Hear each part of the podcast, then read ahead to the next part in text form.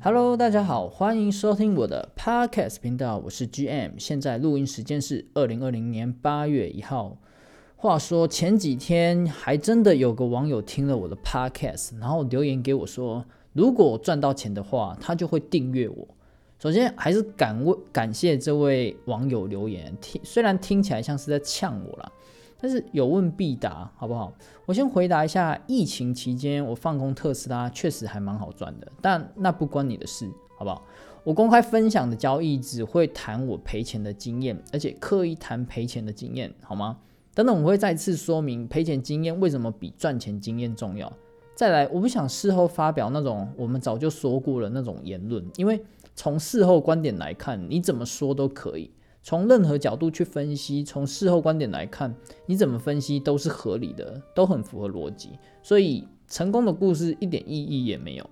各位应该聚焦在我是如何构思这样的想法。如果做对了，我事后也不想拿出来讨论；如果赔钱了，我认为才有拿出来跟大家分享的价值。反正网络世界本身就不缺乏成功的故事，所以只想听成功故事的听众们，我建议还是赶快转台吧。从前面几集的浏览次数啊，我发现大家还是比较要知道，就是那个 know how，就是让人告诉你怎么做，懒人包就对了。但是我一直推广的是，我们应该先了解自身的情况，再去找合适的策略。我觉得这个观念我可能可以再讲个五十集，然后都不不会停下来。因为每一种策略，我觉得都有各自的拥护者，只要你能赚到钱，又符合你的个性，那它就是好方法啊。所以一一味的批评说，那个技术分析好，还是应该用基本分析？争论到底是要长期投资，还是波段操作，还是可不可以当冲交易？我觉得那都是很次要的问题。其实大家想确定的是，这样到底能不能赚到钱？所以重点还是回归到你的目标是什么，接着思考这个策略是否符合你自身的情况，然后能不能达成目标？我觉得这才是比较重要的事情。很简单的，很简单的道理，就以长期投资、长期持有这个策略来说。以台湾的上市公司来说，能撑过十年的，像台积电那样屹立不摇的，并且维持高度成长的，能有几间？当然，你可以来挑战我，金融股屹立不摇，食品股也不会倒，台塑、南亚的配配股配息也很高。OK，that's fine。如果你设定的报酬率就是六趴的配息，那你可以朝这个方向前进。相反的，如果你本金很小，譬如可能一百万或者是以下。一年十趴的配息好了，这已经是超高了。那经过十年，你光是配息就会有一百万。那这样到底是好还是不好？这当然是很个人化的问题啊。不过前提还是要你的股票不会被下市，这间公司还能持续获利，并且可以稳定配息。重点是你在这十年期间，你要抱得住，然后经得起上冲下洗的波动。市面上每一本书都是在教人家怎么成功，每一个访谈都说自己怎么影响成功的。如果我们只聚焦在成功的故事上，就会忽略一个事实，在统计学上叫做幸存者偏见。所以，这位朋友，你就是犯了幸存者偏见的迷失。你只聚焦在成功的方法，但是在市场上，你应该想着要怎么活下来。因为当你保住本金，你才有条件谈获利。那我简单说明一下，什么叫幸存者偏偏见。在二战的时候，美国海军就在思考飞机应该要如何加强防护。才能让炮击的几率下降。那海军指挥官就说：“我们应该要加强机翼的防护，因为那是最容易被击中的位置。”但是有一个教授说：“我们应该要加强引擎的防护，理由是因为只要引擎一被子弹打中，那战斗机安全飞回来的可能性就很低。”再来是统计的样本仅包含安全返航的轰炸机，坠机的那些尸体根本无从查验。所以这个故事告诉我们什么？如果想要活下来，我们不能只去看成功活下来的人怎么说，而是要汲取失败者的经验，避免跟他们做一样的事情。如果我们只聚焦在成功的故事，不是说这些研究数据、这些方法是骗人的，但是就像吃药一样，每个医生都会说自己的药最好、最能对症下药，但是投资大师只能说明自己的心路历程，却没有办法帮各位听众对症下药。意思是什么？他的方法有可能不适合你自身的情况，包含它不适合台湾的股市。举一个简单的例子，刚进入市场的时候，大家都会好奇长期投资这个策略可不可行？因为巴菲特的年报酬率是二十趴。那刚入行的时候，我就想说，只要我有十趴的报酬率，那我就是巴菲特的一半。所以就拿着少少的本金就投入台股。问题是，台股根本很少可以持续成长的标的。台湾的公司大多数是制造业、代工业，所以长期而言，想学习巴菲特的投资方法，在标的上就被局限住了。若坚持长期投资的话，很有机会抱上又抱下，白忙一场。但是大师他管你是台股还是泰股，反正记者只问他说怎么选股，他只是依照自身的情况说给说给各位听而已。所以我碰到的一个情况就是，当我们实际在应用的时候，你会发现很多书上没有提起的问题，很多的模糊空间。其中几个原因就是：第一，你不完全了解你所使用的方法，以及你可能会遇到的情况。第二，这些方法不一定适合你。要活下去有两种方法：第一，观察成功的人是怎么活下来的，他们是怎么生存的，我们可以学习他的方法；第二，去观察死掉的人到底是怎么死掉的，然后你绝对不要去做这些动作。所以我刻意分享失败的案例，就是这个原因。市场上很多方法我都学习过，也都实际应用过，每种方法我都知道可能会面临问题，以及它为什么可以成功。但是我认为大部分的人只聚焦在如何成功，却没有想过要怎么样避免失败。因为彻底了解你所使用的方法，以及你可能会面对的各种情况，是非常重要的事情。因为人性天生会对未知的事情感到恐惧，就好像你半夜走在路上，忽然听到后面有一个声音，此时你若不回头去确认个清楚的话，你就会一路的害怕，然后一直疑神疑鬼。这就是人性。就像这次的疫情，这个世代的人通通没有经历过，因为不知道会发生什么事情，不确定性会让大众感到非常的恐慌。就好像前阵子有天文奇观日环食，因为科技带给我们知识，所以现代人知道这是天文现象。但是对古时候的人来说，百年一见的天文奇景会带给他们恐惧，所以人们就会有各式各样的传闻，各种担忧。所以我的频道就是来告诉大家，你要是这样子做的话，你会遭遇到什么样的问题。我曾经遇过这些情况，同样的，你也很有机会遇到遇到这种情况。今天的标题很吸引人，我预测收视率应该会还蛮高的，因为市场偏好就是如此。不过各位已经了解幸存者偏见的迷思了，下次你看到这种标题的时候，就要特别防提防一下，因为这通常都是行销的话术。那我们就来分享一下如何提早知道下一支标股的思考脉络吧。投资策略仔细谈论的话，可以写成一大本书。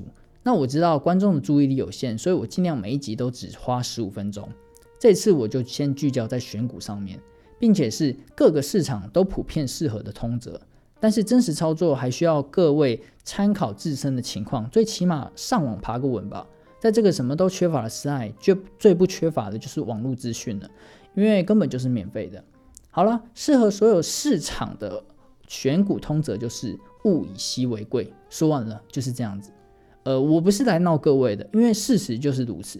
很多交易交易派别都会争论，到底是要投资小型股还是大型股，价值股还是成长股，买低价股还是高价股。其实他们都脱离不了一个概念，就是物以稀为贵。这里我们举价值投资法为例，寻找拥有护城河的公司。如果你发现一个产业，在这个世界上，只有一两间，甚至只有一间垄断的这个产业，那就是我们常听到的公司护城河。但是在层次上，它有分种，分成两种。第一种是商业行为上面的护城河，就是它是真的垄断了这个产业，别人没办法轻易跨入了。就好比说 Amazon、Facebook、Google 或是台积电。那第二种是概念上的稀有性，你可以把它想象成概念股、题材股。或是最佳人气股也可以，反正就是题材越稀有越好。全世界仅此一家，绝无分店，那就更好。所以各位一定看过亏损连连的公司，股价其实也可以持续创新高，就是概念上的物以稀为贵。我们打个比方，就以钻石来讲，平心而论，你会发现你手上的那一颗一克拉的钻石，真的没有什么功用，而且在世界上的蕴藏量还是惊人的多，但是它就是贵，这就是概念上的物以稀为贵。你跟我说，同样是一克拉，Tiffany 的一克拉跟杂牌的一克拉到底有什么不一样？以这颗钻石来说，我觉得真的是没什么差别。但是 Tiffany 的就是比较贵。有人会说，因为那是品牌效应啊，笨。这个我当然懂。但是钻石就是钻石。我当然不是说 Tiffany 就是坏公司，只不过 Tiffany 的营收或股价比较不可能像 Amazon 或者是特斯拉那样飙涨，因为它不是世界上稀有的。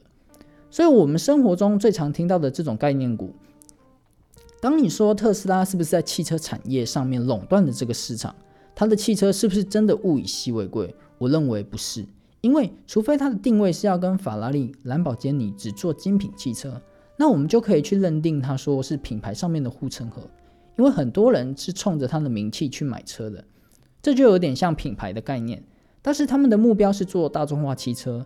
因此，在大众化汽车市场上面还有很多选择，而且会有更多选择。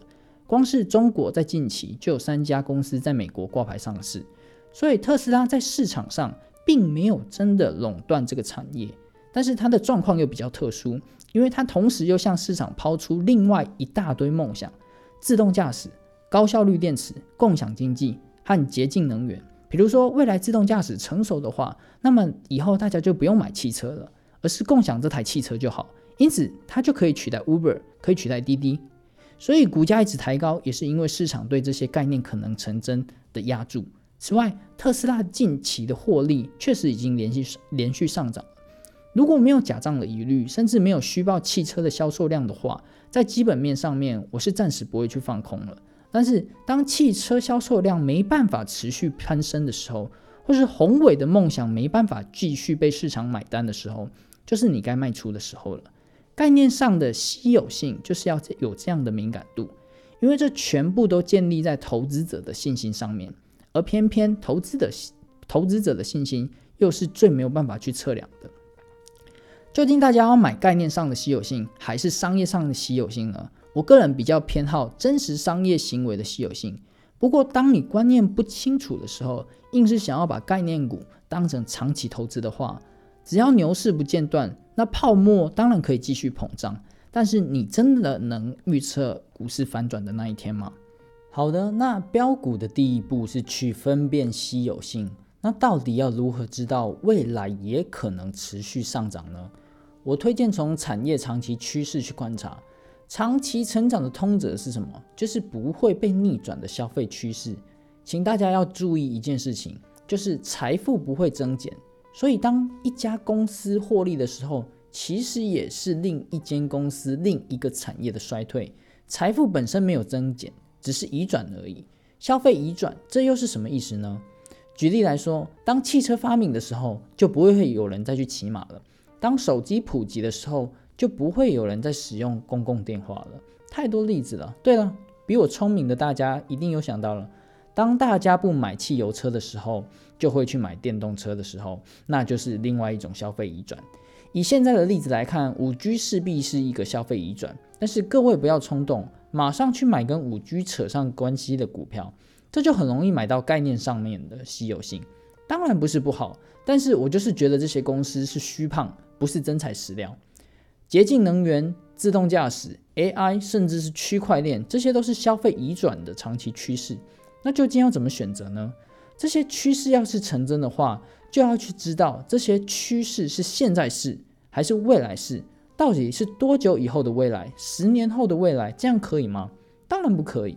关于这一点，真的很难量化。就好像当时的网络泡沫，你怎么可能知道谁会幸存下来？就像脸书出现的时候，我们如何提前知道它会垄断整个社交媒体？接下来我要说的方法，就只能仰仰赖投资者的经验、功力，或者是你的使用者体验也可以。你要说直觉也没有差了，但是我个人使用股价创新高去判断这个消费趋势是否渐渐被市场接受。很简单，行情总是在疑虑中成型，消费趋势的移转也是一段不算短的过程。因为称得上趋势的话，就是一个很长很长的过程了嘛。所以，当股价不断被推高，我就认定市场接受了这样的想法。在这里分享一个失败的经验：以前我是用股价来筛选，把所有创新高的股价都找出来，但是思考的顺序错了。我只看到股价创新高，却没有去思考背后的意义，就是思考的顺序错误了。因为股价创新高有很多种可能，但是真正可靠的，其实还是商业行为上面的可可持续性以及真正的垄断。好了，那就来总结一下吧。选到标股的思考脉络就是：第一，就是要买市场上稀有的公司，因为物以稀为贵，而商业行为上面的稀有性优于概念上的稀有性。第二，用股价创新高来确认消费移转的长期趋势。当然，这只是整个策略的大重点。不过，魔鬼就藏在细节里，对吧？往往过程会比我们想象的还要混乱一些，但也不是完全没有机会。记住，只要生存下去，生命总是会找到出路的，对吧？那这一集就分享到这边喽。本节目的目标就是告诉大家各种方法的迷思以及局限性。如果大家在投资的过程中有发现任何疑问，欢迎留言给我。如果我也遇过相同的问题的话，我会录制一集专门讲解哦。谢谢大家。